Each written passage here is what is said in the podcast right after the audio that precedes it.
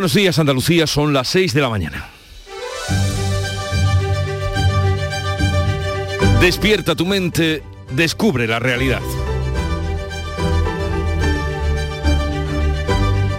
En Canal Sur Radio, La mañana de Andalucía con Jesús Vigorra. Al cumplirse los 11 meses de la guerra de Ucrania, el conflicto puede tomar un rumbo diferente ahora con el envío de tanques Leopard 2 por parte de Alemania y la autorización de que también puedan hacerlo los países limítrofes a la zona bélica que tienen este material pesado y que están dispuestos a mandar sus blindados. El canciller Olaf Scholz hará una comparecencia pública hoy en el Parlamento alemán para anunciar que al menos una compañía de Leopard 2, es decir, 14 tanques serán enviados a Kiev. Estados Unidos también ha anunciado su disposición a suministrar sus carros de combate llamados Abrahams a Ucrania. La noticia se conocía ayer por la tarde mientras Pedro Sánchez estaba compareciendo en el Congreso de los Diputados. Sobre este asunto, el presidente del Gobierno dijo que España estaría de parte de los aliados y actuaría en consecuencia.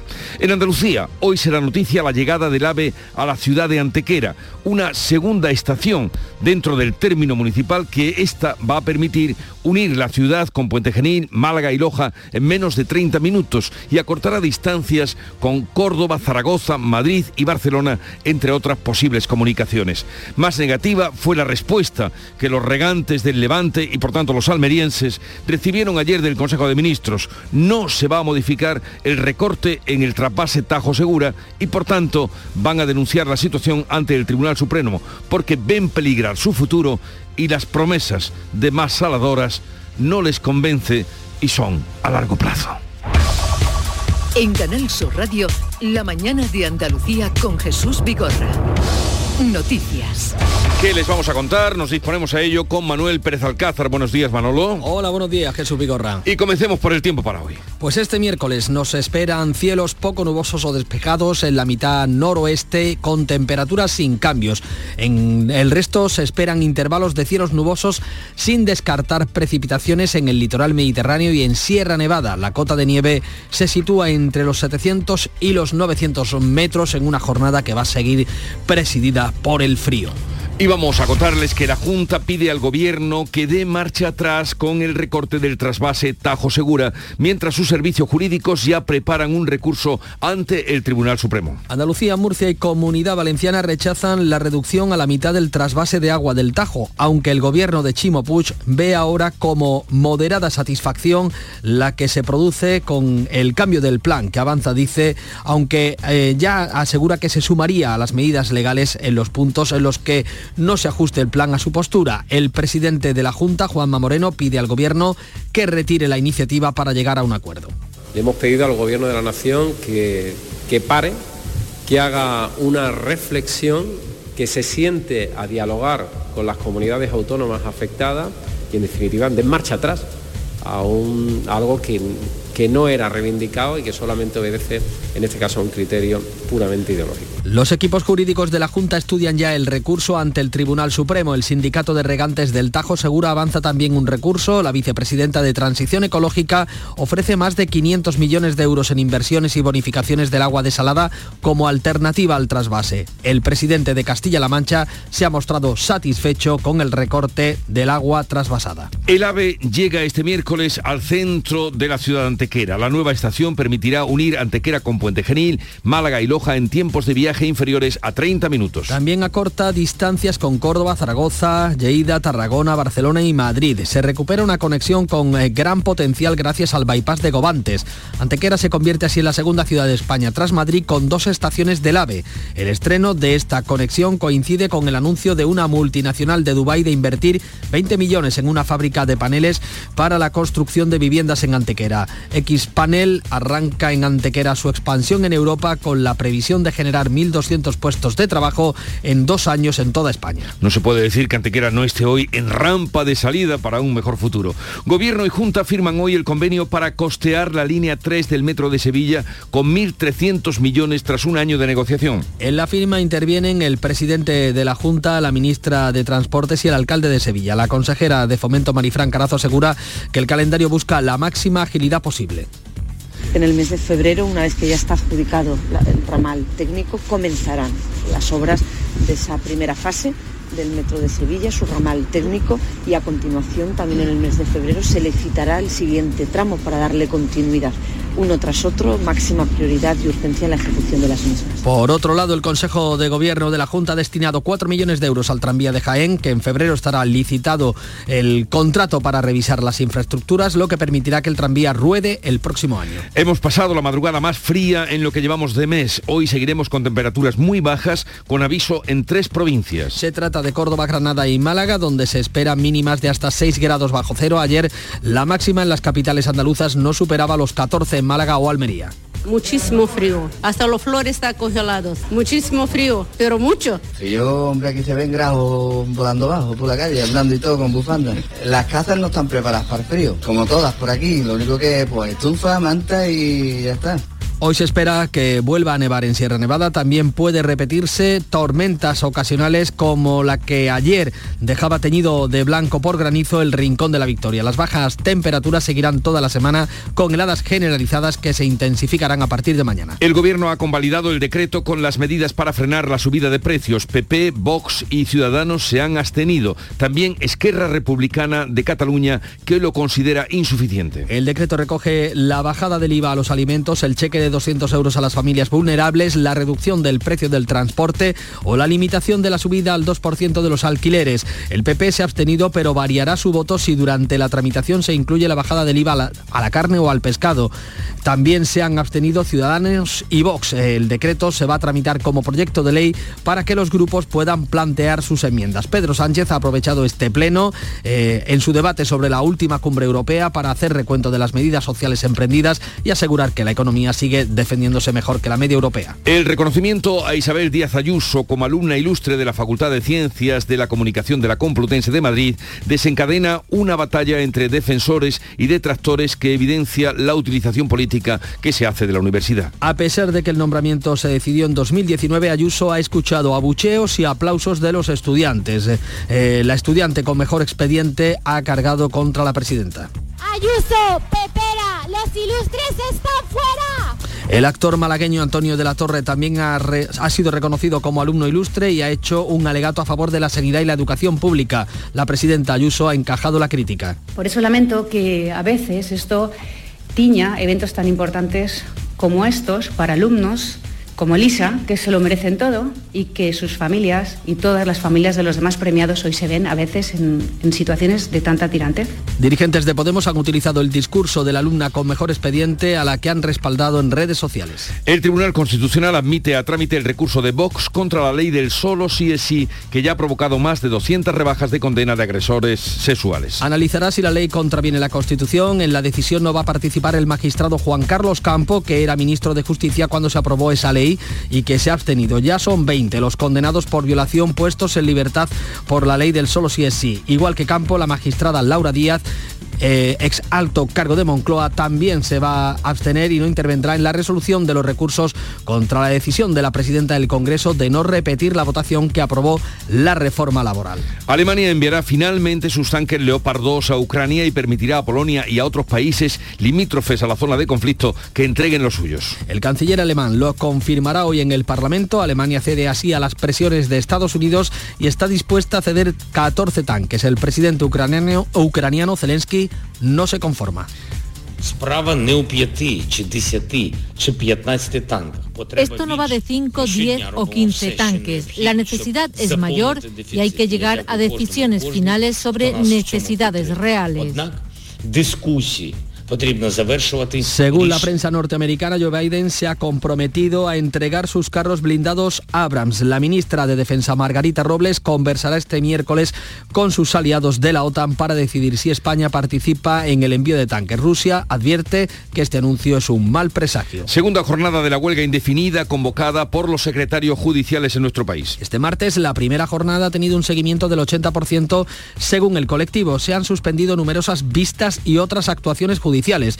Reclaman un aumento salarial que reconozca la ampliación de sus funciones. Durante la huelga solo se tramitan asuntos urgentes, violencia de género, el registro civil con bodas, nacimientos o fallecimientos. La actriz hispano-cubana Ana de Armas consigue la nominación al Oscar a la mejor actriz por su interpretación de Marilyn Monroe en Blonde en la edición de este año. La película Todo a la vez en todas partes lidera las nominaciones a los Oscar con 11 estatuillas, sin novedad en el frente y Almas en, en pena en Inserin se le siguen con 8 nominaciones. La cinta de ciencia ficción sobre una familia asiática y el multiverso cuenta entre sus 11 nominaciones la de su elenco, así como la de mejor película y director, categorías donde también está Steven Spielberg con los Fabelman. Y en deportes el Sevilla disputa esta noche ante los Asuna los cuartos de final de la Copa del Rey. El equipo de San Paoli viaja a Pamplona con Delaney y con Acuña como novedades. El Sevilla descarta finalmente el fichaje de Jeff Rain, el francés, al no pasar el reconocimiento médico.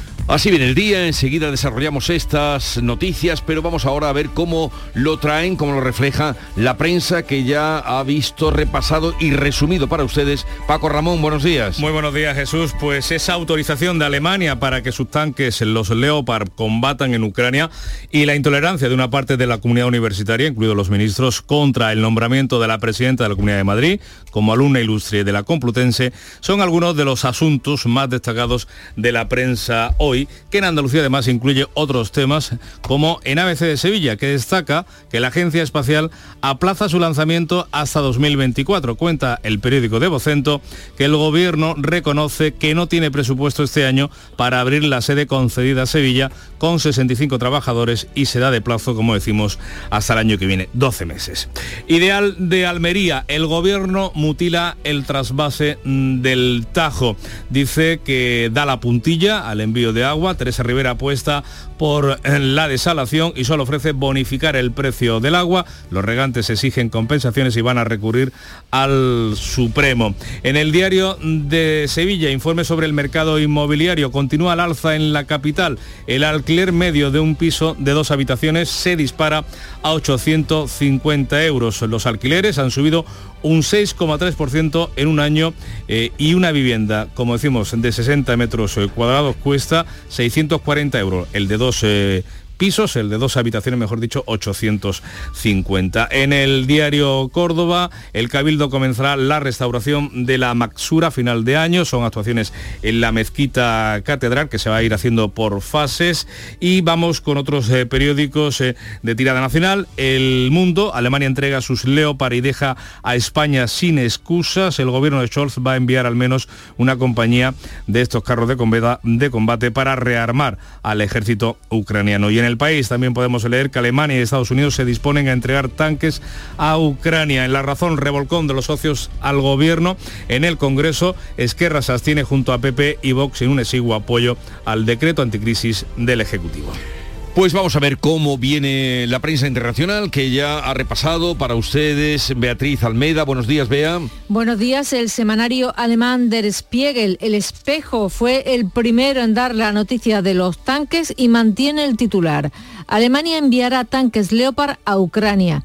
El Pravda de Ucrania cita a ese medio y añade que Kiev recibirá al menos 14 Leopards, los que forman una compañía, y a medio y largo plazo se pueden preparar tanques adicionales. En el Pravda ruso, por primera vez desde la Segunda Guerra Mundial, los tanques alemanes lucharán contra Rusia. El New York Times, Estados Unidos, planea enviar tanques Abrams a Ucrania según fuentes estatales. Y terminamos en Perú porque las protestas no cesan. Eh, cuenta el comercio que la Asociación Nacional de Periodistas pide garantías para el ejercicio de la profesión y que cese la represión policial. Varios miembros de la prensa han resultado heridos y con sus equipos dañados tras un ataque con perdigones de la policía. A partir de las seis y media, más información y más periódicos internacionales. Charo Padilla, buenos días. ¿Qué tal, querido? El Club de los Primeros, supongo que te habrán hablado de muchas cosas, De pero muchas también cosas. del frío. Pues claro, bueno, Del la- frío. la ronda de nuestra temperatura es ¿Qué te han dicho? espectacular. ¿Has da- ¿Cuál ha sido menos la temperatura más baja que te han dado? Eh, menos 4 grados, no me acuerdo dónde, pero menos 4 grados. Y, y, mm, el termómetro no ha subido de 5 grados 6 en ciertas partes de Málaga. Hoy los miércoles ya sabes, eh, mucho volante en la mano, mucho transportista, gente que hace muchísimos kilómetros. Me he hablado con Jorge, con Susana y con Antonio, que se hace Barcelona, Sevilla, Sevilla, Barcelona, como que, como que tú te haces de aquí a Corea, De aquí a pues tu lo mismo. Una cosa espectacular. Y hoy es el día del café irlandés.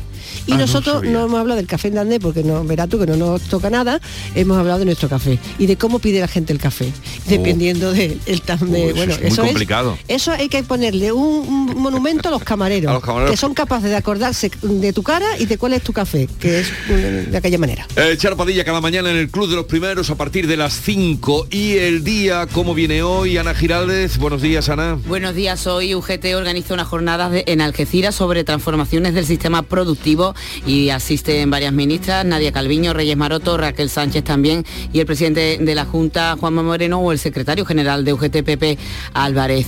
Por otra parte, el Sindicato Médico de Atención Primaria ha anunciado que el seguimiento de la huelga que mantienen en Andalucía eh, va a seguir a pesar del duro quebranto económico que supone para los huelguistas, aseguran. Hoy han convocado concentraciones en diversos centros de salud de Andalucía.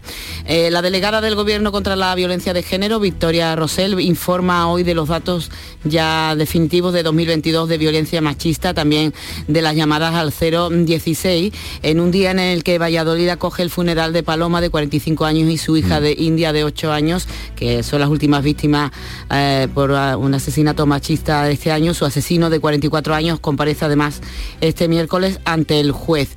Eh, entre otras citas, pues también hay estadísticas, como casi todos los días. El INE eh, publica las cifras sobre hipotecas firmadas en el mes de noviembre pasado.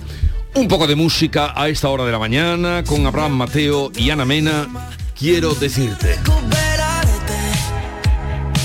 La casa es como un infierno, que malo recuerdo. Y en plan masoquista dejé todo tal cual. Pero ahora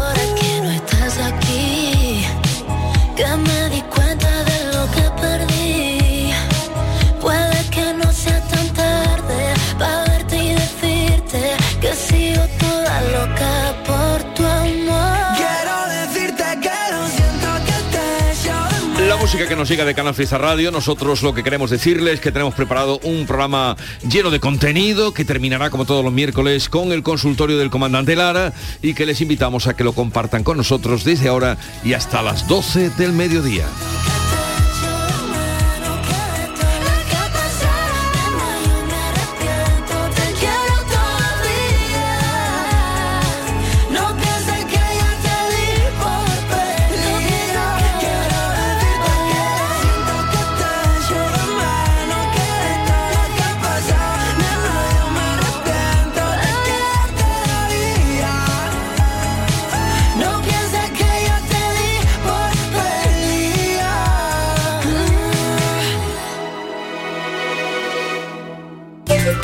Las rebajas del líder, Rapimueble. Toma nota. Apilable de salón 349 euros. Dormitorio completo 499 euros. Y paga en 12 meses sin intereses con todas las ventajas de Rapimueble. Más de 200 tiendas en toda España y en rapimueble.com. ¿Y tú eras Yolanda? No, Josefa. no. Esmeralda. Lucía. Eh, Eso, Lucía. En pocas ocasiones la vida te da tantas oportunidades de acertar como este viernes 3 de febrero. Porque llega la lluvia de millones de euromillones, con 100 premios seguros de un millón. Vamos, que toca sí o sí. Además, participas en el bote y el millón, que también toca sí o sí. Euromillones.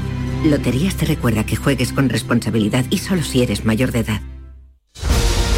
La mañana de Andalucía en Canal Sur Radio con Francisco Ramón.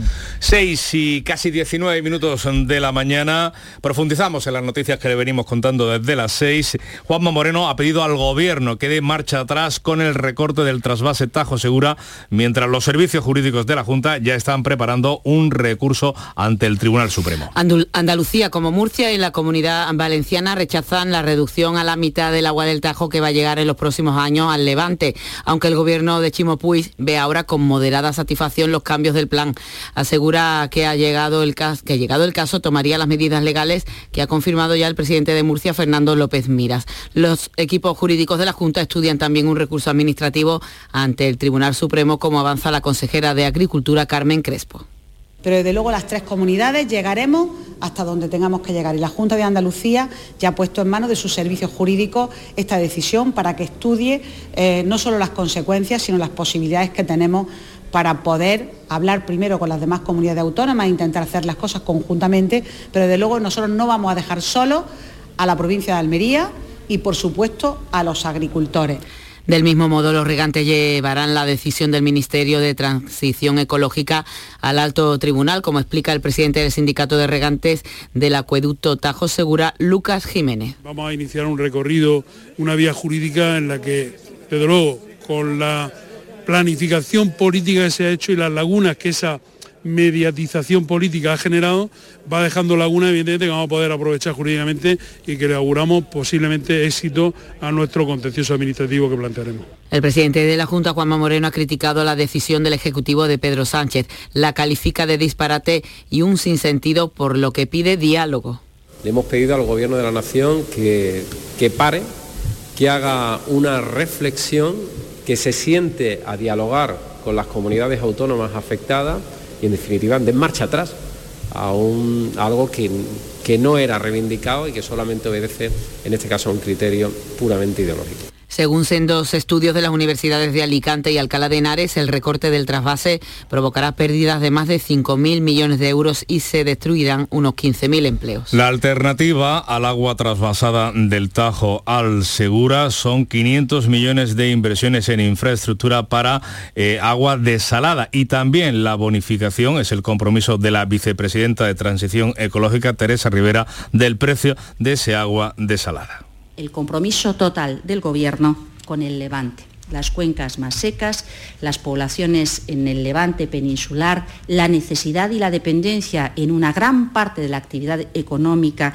en estas zonas de la disponibilidad de agua los regantes de Almería también se suman a esa denuncia, a ese recurso que van a plantear el, los, eh, el sindicato de regantes de todo el Levante ante ese recorte del caudal mm, del río que llega a sus, eh, a sus cultivos. Carlos Juan.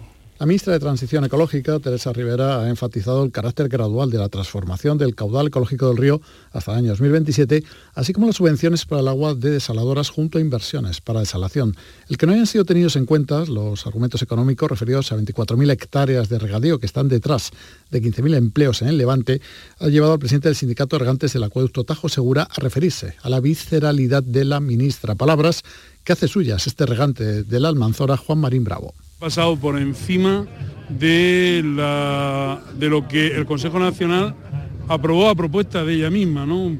El sindicato de regantes del trasvase ha encargado a su gabinete jurídico el estudio de la redacción del Real Decreto una vez que se ha publicado en el BOE para ver si procede solicitar al Tribunal Supremo la suspensión cautelar de su aplicación. La reacción contraria es la del presidente de Castilla-La Mancha, Emiliano García Paje, quien ha calificado la decisión del gobierno de histórica. Hoy es un día extraordinario para que reflexionen e incluso para que me admitan no un consejo, una simple opinión. Les sería enormemente útil para sí mismos y para su tranquilidad de conciencia, pedir disculpas a la sociedad de Castilla-La Mancha. Cambiamos de asunto, les contamos que el AVE va a llegar hoy al centro de Antequera. La nueva estación de tren va a permitir unir Antequera con Puente Genil, Málaga y Loja en tiempos de viaje inferiores a 30 minutos y acortará distancias con Córdoba, Zaragoza, Lleida y el campo de Tarragona, Barcelona y también Madrid, entre otras ciudades españolas. Se recupera así una conexión ferroviaria con gran potencial para Málaga y sus conexiones con otras provincias andaluzas.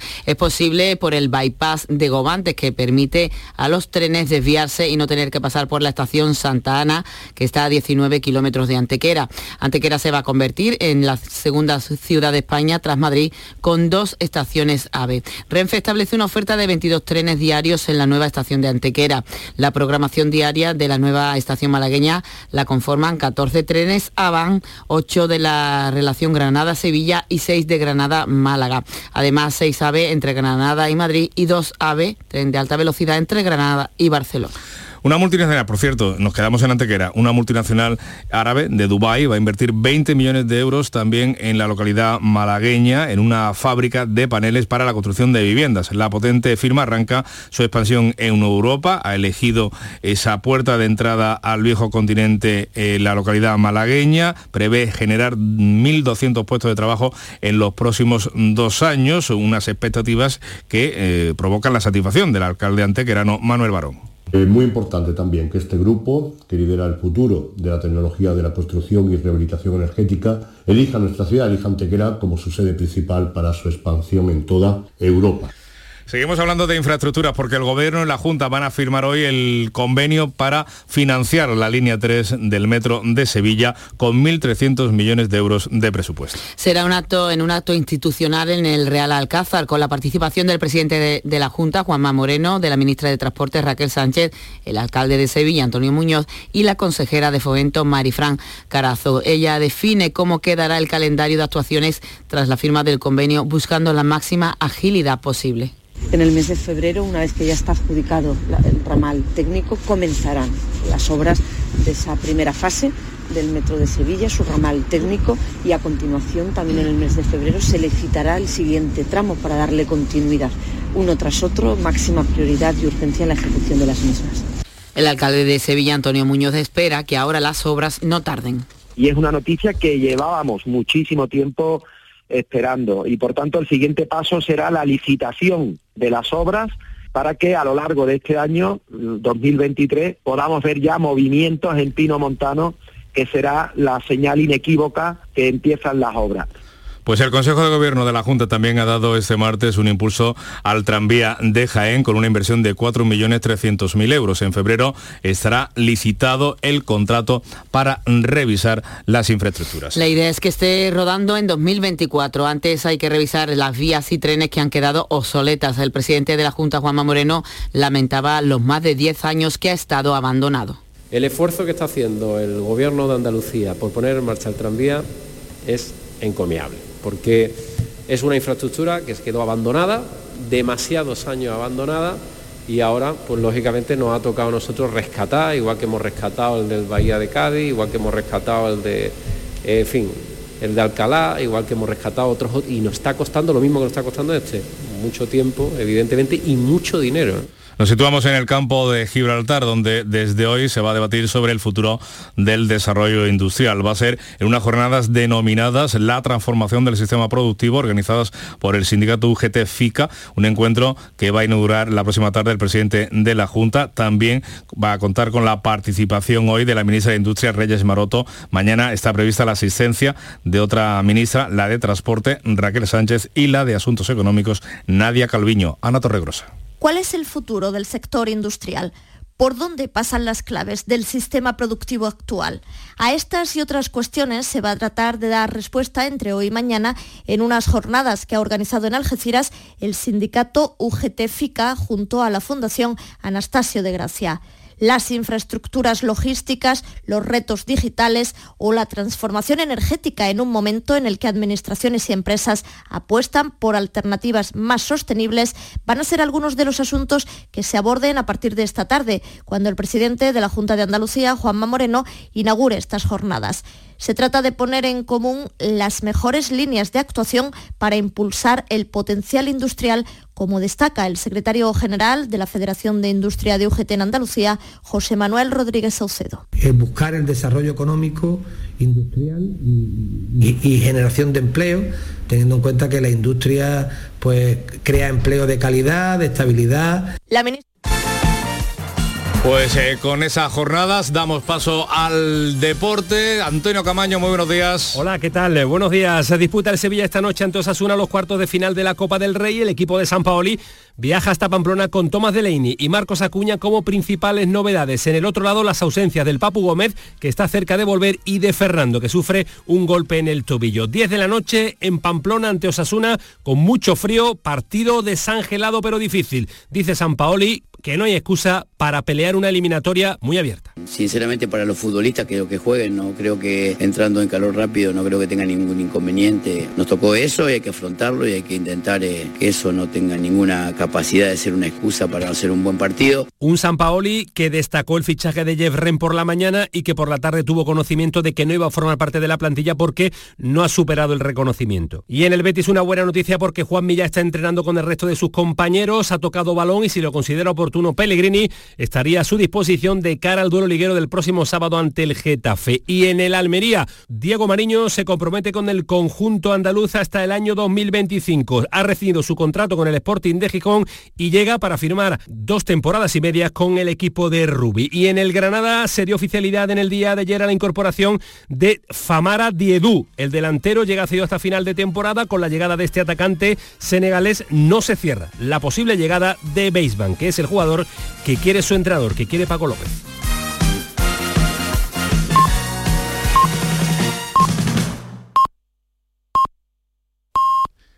Andalucía son ya las seis y media de la mañana.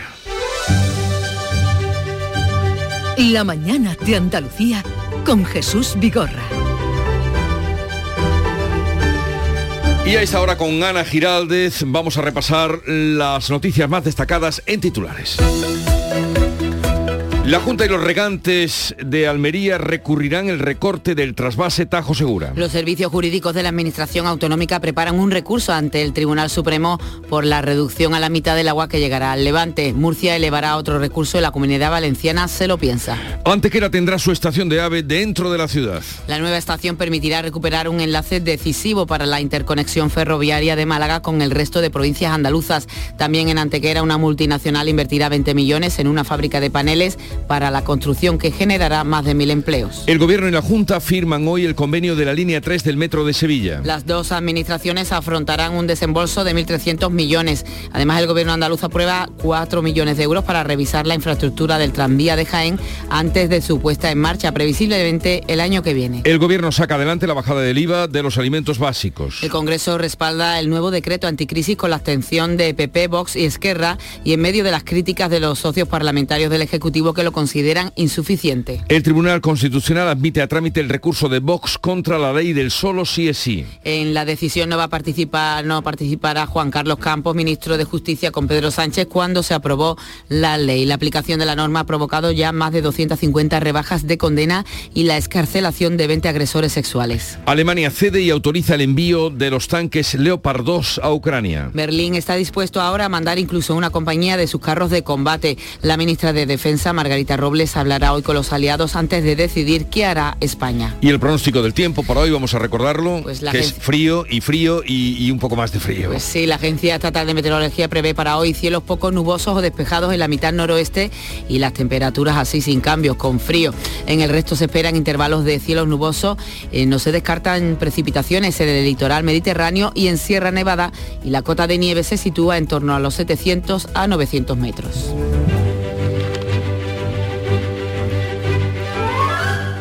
El 25 de enero de cada año la Iglesia celebra la conversión de San Pablo Apóstol, elegido como patrón de la publicidad por ser uno de los apóstoles que predicó la palabra de Dios con mayor eficacia. De ahí el patrón de los publicitarios, ayer de los periodistas, hoy de los publicitarios.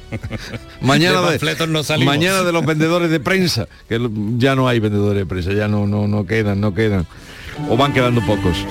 Y tal día como hoy, estamos a 25 de enero, de 1947, Al Capone moría de neumonía e insuficiencia cardíaca después de temer toda su vida eh, la muerte de, alguna bala perdida, después de temer eso, eh, moría de una eh, neumonía.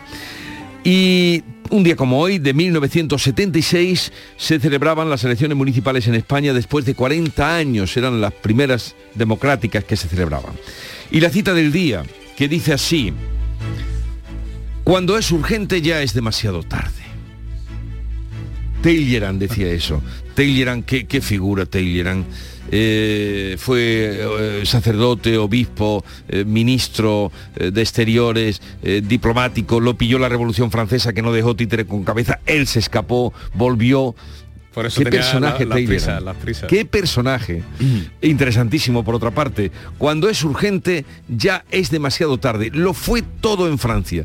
Y fue, yo creo que de los pocos así de, de- de alto cargo que se escapó de la Revolución Francesa y de la época del terror. de la guillotina. Cuando aquello salió huyendo, salió huyendo para Londres, luego de allí se fue a Estados Unidos, volvió rico, rico, rico, no sé en, en tan poco tiempo cómo puso a hacer tanto dinero, mm, fue administrador de, de bosques o no sé qué leche, y, y- y, en fin, la, la figura, genio figura, Taylor.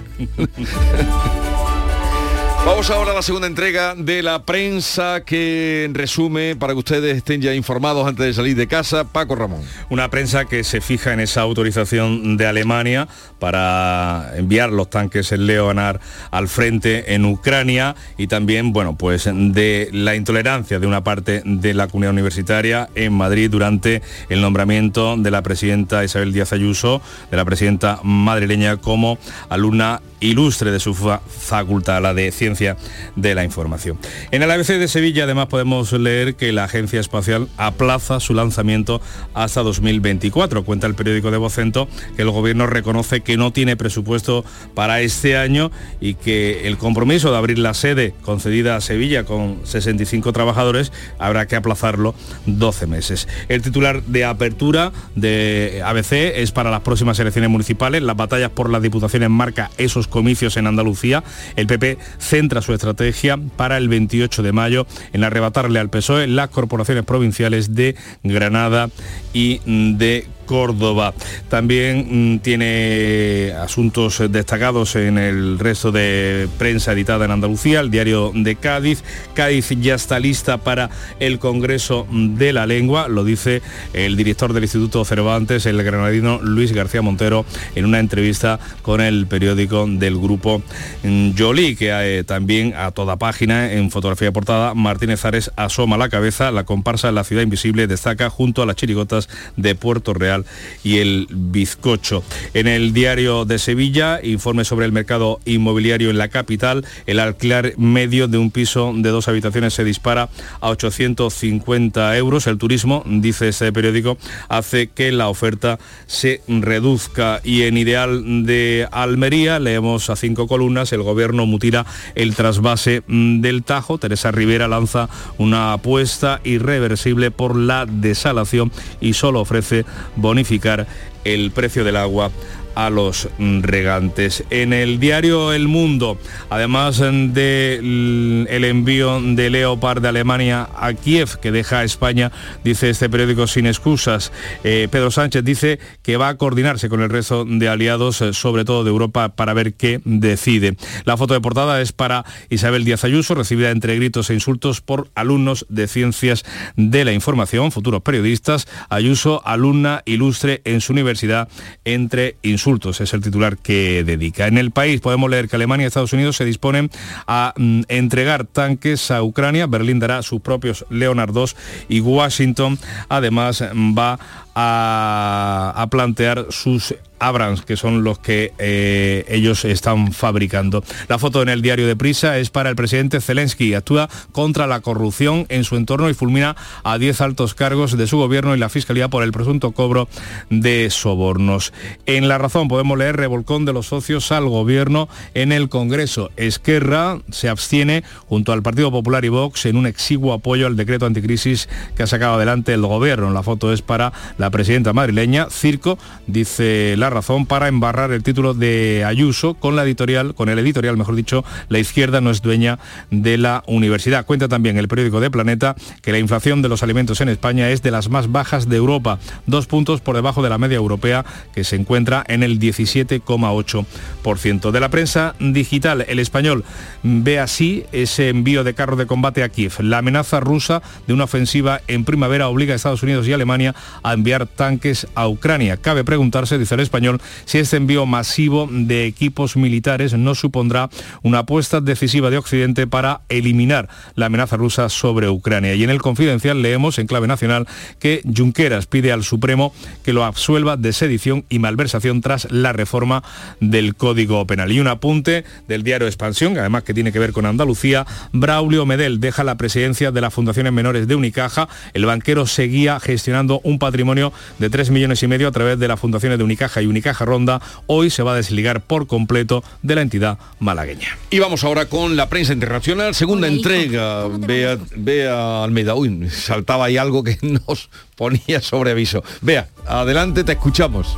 Martillazo para Putin al recibir Ucrania los tanques, dice el británico Daily Telegraph. Occidente enviará cerca de 200 tanques a Ucrania. Esta cifra mm, se la han sacado ellos de la manga porque la verdad es que nadie sabe lo que, los que van a enviar, ¿no?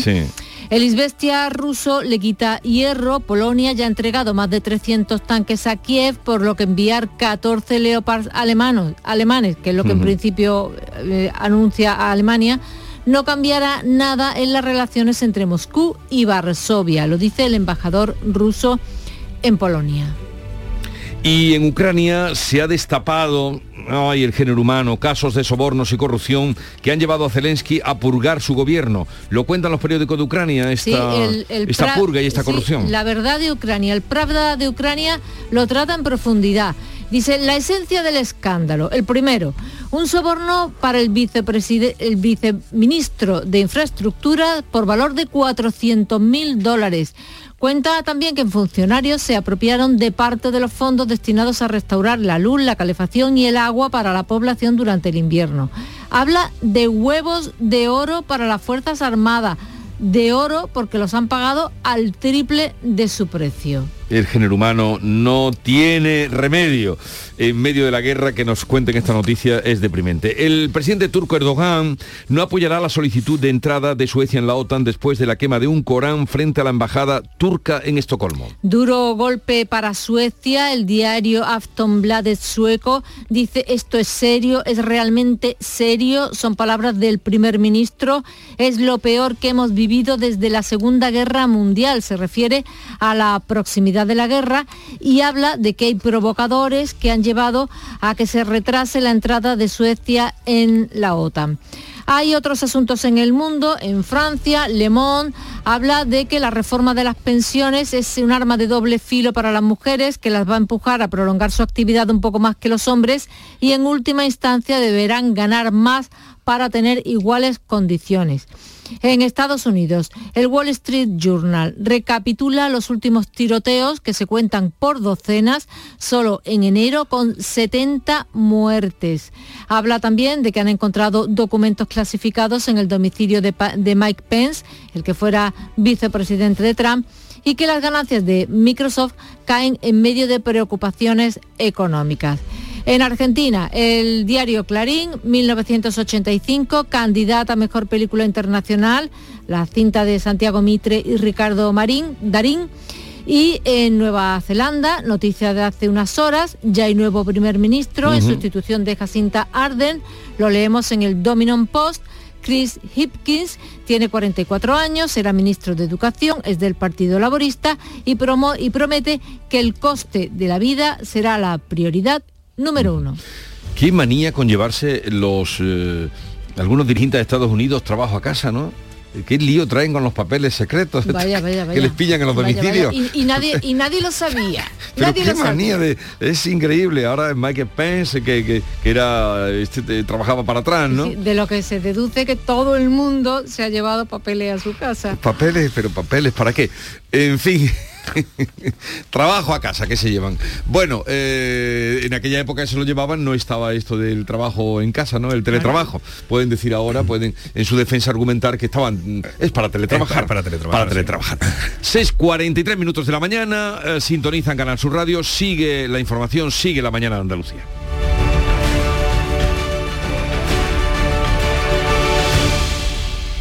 Hola, hijo. ¿Cómo te van las cosas? Dice mi mujer que trabajo demasiado y que tengo mucha tensión acumulada. ¿Tensión? ¿Y tú qué has hecho? ¿Yo? ¿Garbanzos? Mmm, garbanzos. Anda, siéntate y come.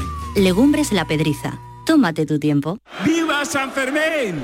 Estamos a dos pasos de otra final de la Copa del Rey. A Pamplona hemos de ir a por una plaza de semifinales con el Sevilla. Y necesitamos tu aliento, porque este miércoles el Sevilla viaja hasta Pamplona para jugar ante el Osasuna con el termómetro rozando los 0 grados. Y además, el Barça Real Sociedad, el partido de la Basket Champions League entre Unicaja y el AEK de Atenas y la Copa del Rey de Fútbol Sala. Y todo este miércoles en la gran jugada de Canal Sur Radio desde las 9 menos 20 con Antonio Caamaño. Más Andalucía, más Canal Sur Radio. La mañana de Andalucía en Canal Sur Radio con Francisco Ramón. 6 y 44 minutos de la mañana les contamos ahora que el presidente del gobierno ha aprovechado el pleno del Congreso sobre la última cumbre europea para hacer recuento de las medidas sociales que ha emprendido su ejecutivo y asegurar que la economía sigue defendiéndose, la nuestra, la española, mejor que el resto de Europa. Carmen del Arco.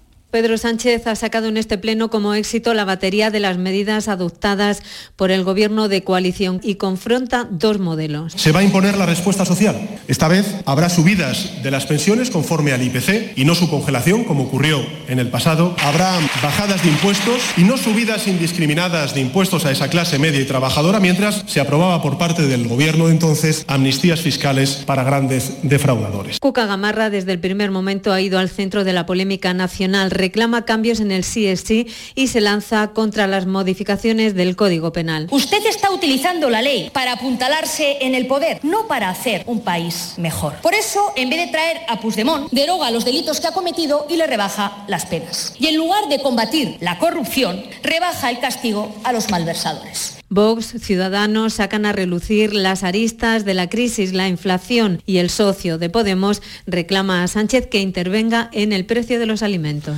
Pues de eso, de eso hablamos, de la intervención en los precios de los alimentos que propone Podemos y que ha derivado en una campaña contra los el empresario de los grandes eh, supermercados. El presidente de Mercadona ha salido al paso de esa campaña de Unidas Podemos y defiende la función de los empresarios. Juan Roche, a quien la ministra de Asuntos Sociales, y Yone Belarra, llamó capitalista despiadado por subir los precios en sus supermercados, ha aprovechado un acto de empresarios para reivindicar el papel de estos en la sociedad. Somos los que junto a los directivos y los empresarios generamos riqueza y bienestar. Si después los que les toca gestionarla lo saben hacer, pues hay riqueza para todos. Y si no, pues hay enfrentamientos. Así recibieron ayer los alumnos de la Facultad de Ciencias de la Información, algunos de ellos, a la presidenta de la Comunidad de Madrid, Isabel Díaz Ayuso, durante el acto de designación de esta como alumna ilustre de esta facultad. También hubo aplauso de los eh, estudiantes que eh, se daban esta consigna.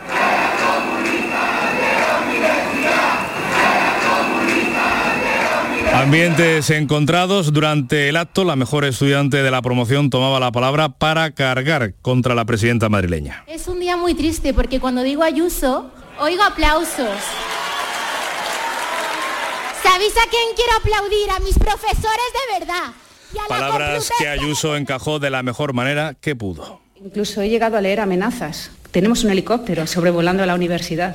Pero nuevamente he defendido ser una más. Por eso lamento que a veces esto tiña eventos tan importantes como estos para alumnos como Elisa, que se lo merecen todo y que sus familias y todas las familias de los demás premiados hoy se ven a veces en, en situaciones de tanta tirantez.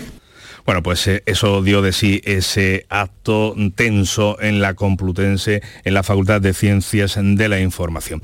Más asuntos. El ex vicepresidente de la Generalitat de Cataluña y líder de Esquerra Republicana, Oriol Junqueras, ha pedido al Supremo la absolución tras la reforma penal del gobierno que derogó la sedición y modificó la malversación. Raúl Romeva y Carmen Forcadell también han solicitado al Tribunal del Proceso que les absuelva. Y la Fiscalía ultima un decreto con pauta para evitar que la rebaja de la malversación genere espacios de impunidad. Según publica hoy el diario El Mundo, la Fiscalía General del Estado lleva semanas estudiando cómo va a afectar la rebaja del delito de malversación de caudales públicos a los procedimientos judiciales.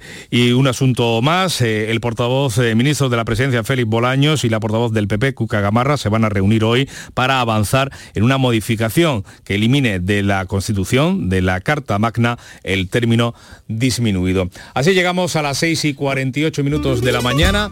Es el tiempo que reservamos cada jornada en la mañana de Andalucía para escuchar qué ha dado de sí la noche en el Teatro Falla de Cádiz, en el Carnaval. Fernando Pérez, buenos días.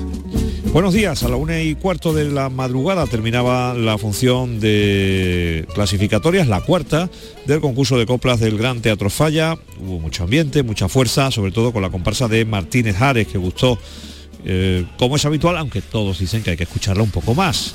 La ciudad invisible, el coro vive de, Chiclana, los desgraciaditos, la chirigota de Puerto Real o, La Tía de la Tiza, una comparsa que también eh, hizo de agrado del público, pero nos vamos a quedar con eh, el cumple de la chirigota del bizcocho, la chirigota de Sevilla, los Mi Alma, que cantaron e hicieron las delicias del público de esta forma que van a escuchar a continuación. Hoy les esperamos en Radio Andalucía Información a partir de las 8 y 25 de la tarde. Se quedan con los Mi Alma. Como soy fantasma, soy omnipresente y me puedo aparecer por cualquier lado. Fíjate si yo habré conocido a gente, pues no he visto gente más tonta que los jurados. Esa gente son gilipollas mí son todos más de lo mismo. Esa gente sale siempre buscando. A las 7 menos 10 de la mañana es el tiempo, es el momento de la información local, la más cercana en Canal Sur Radio y Radio Andalucía Información. En la mañana de Andalucía de Canal Sur Radio, las noticias de Sevilla. Con Pilar González. Hola, buenos días. El Alcázar de Sevilla es el escenario elegido para la firma del convenio de financiación este mediodía de la línea 3 del metro. Gobierno y Junta se comprometen a pagar a medias una infraestructura que Sevilla lleva esperando desde la inauguración de la línea 1, allá por abril de 2009. Enseguida se lo vamos a contar, antes el tiempo.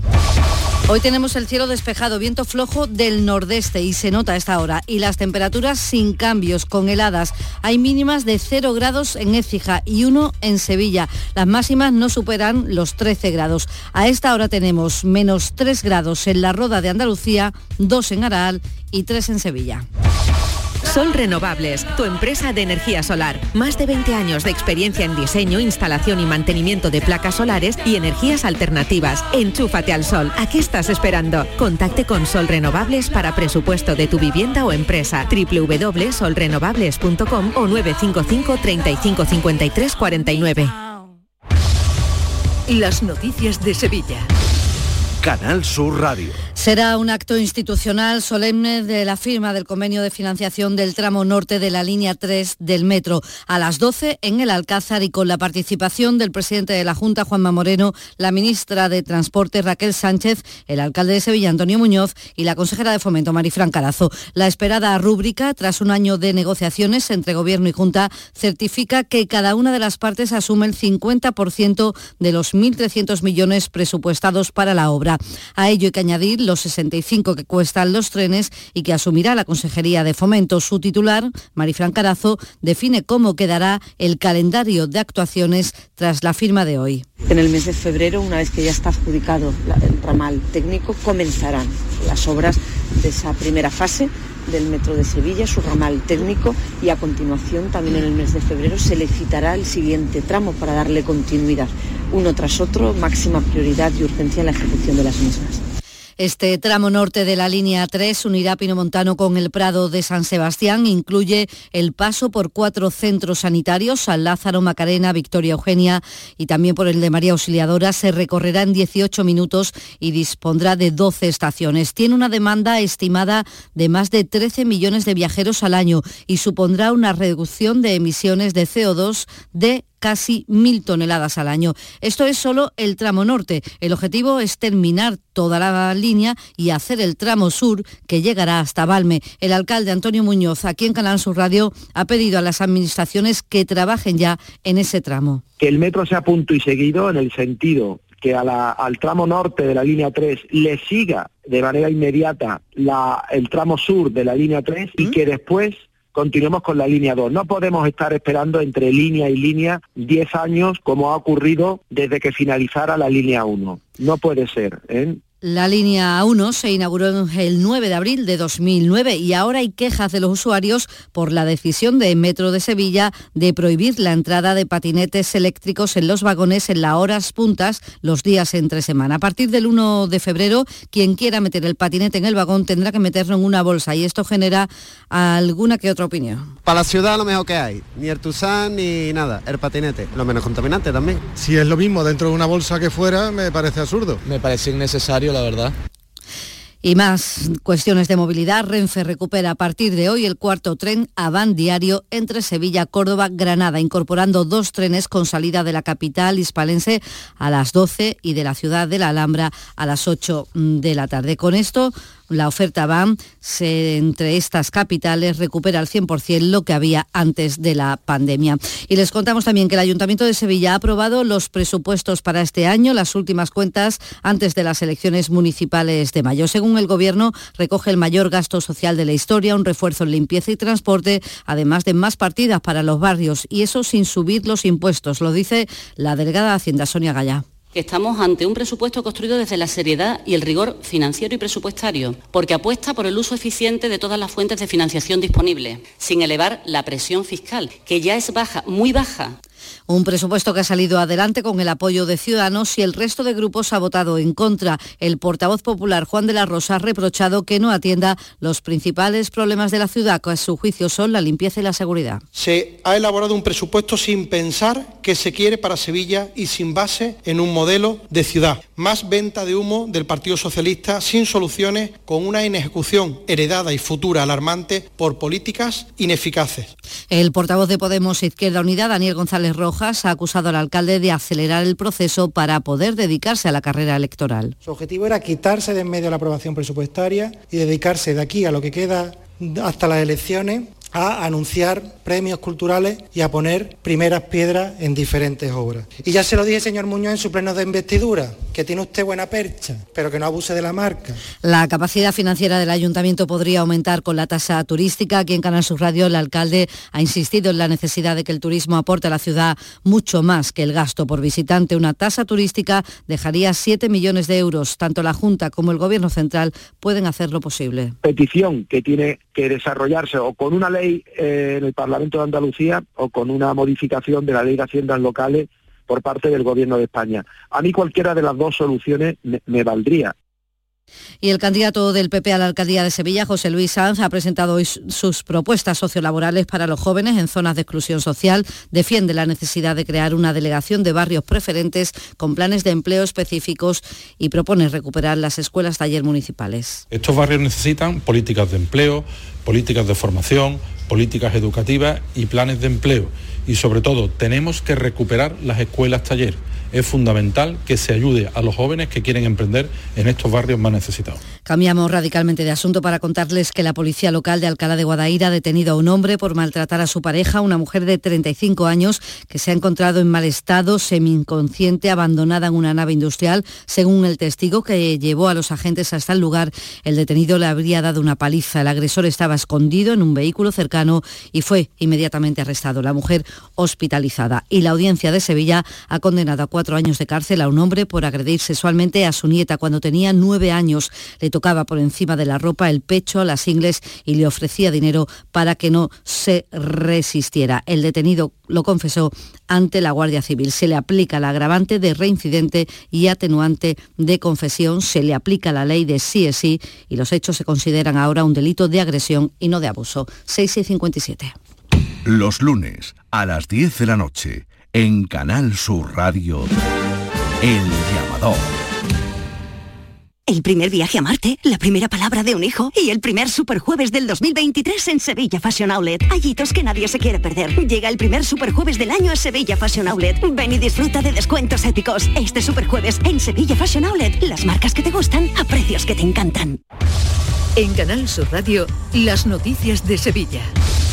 Nueve personas han muerto por COVID en la, última semana en Sevilla, un tiempo en el que se contabilizan 140 nuevos casos entre los mayores de 60 años. Hay 38 hospitalizados en Sevilla, 5 están en la UCI. Y hoy es la segunda jornada de huelga indefinida de los secretarios judiciales. Este martes el seguimiento, según los convocantes, ha sido del 85%. Reclaman al Ministerio un mayor reconocimiento laboral, un aumento salarial acorde con el incremento de su carga de trabajo es por un aumento en nuestro trabajo, en nuestro, sobre todo en nuestra responsabilidad, eh, a través de una serie de leyes que nos atribuyen funciones que antes estaban reservadas a los magistrados, les estamos quitando trabajo a los magistrados y estamos asumiendo una serie de responsabilidades frente a los ciudadanos y la sociedad y no se nos está reconociendo este incremento de trabajo y de responsabilidad. Deportes, Antonio Cabaño, buenos días. Hola, ¿qué tal? Buenos días. Disputa el Sevilla esta noche ante Osasuna los cuartos de final de la Copa del Rey y el equipo de San Paoli que viaja hasta Pamplona con Delaney y Marcos Acuña como principales eh, novedades. En el otro lado, en el de las ausencias, sigue sin aparecer el Papu Gómez que está cerca de volver y Fernando que sufre un golpe en el tobillo. Por cierto, el Sevilla descarta el fichaje de Jeff Rain. No pasó el reconocimiento en el día de ayer y no formará parte de la plantilla del Sevilla. Y en el Betis buena noticia porque Juanmi está de vuelta con sus compañeros. Todo hace indicar que si la evolución es lógica podría llegar al fin de semana y a ese partido con el Getafe. Y el Maratón de Sevilla batirá este año el récord de corredores procedentes de otros países. Serán más del 37% de los 12.000 que recorrerán las calles de la ciudad el próximo 18 de febrero. Además, según su director Javier Gabela, habrá muchas actividades esa semana. Es una fiesta de muchos días. Empezamos el jueves con las charlas en los colegios con nuestros tres atletas más insignes, Martín Fiz, Abel Antón y Fermín Cacho. Luego visita de niños de colegios a FIBES, donde reciben también una charla y les enseñaremos cómo funciona el maratón. El sábado también hay una carrera de 5 kilómetros para todo el mundo que se quiera apuntar. Todavía tenemos inscripciones abiertas. Y el domingo ya la maratón. Menos 3 grados a esta hora en Estepa, 3 en Sevilla, menos 1 en Cazalla, 2 en Utrera.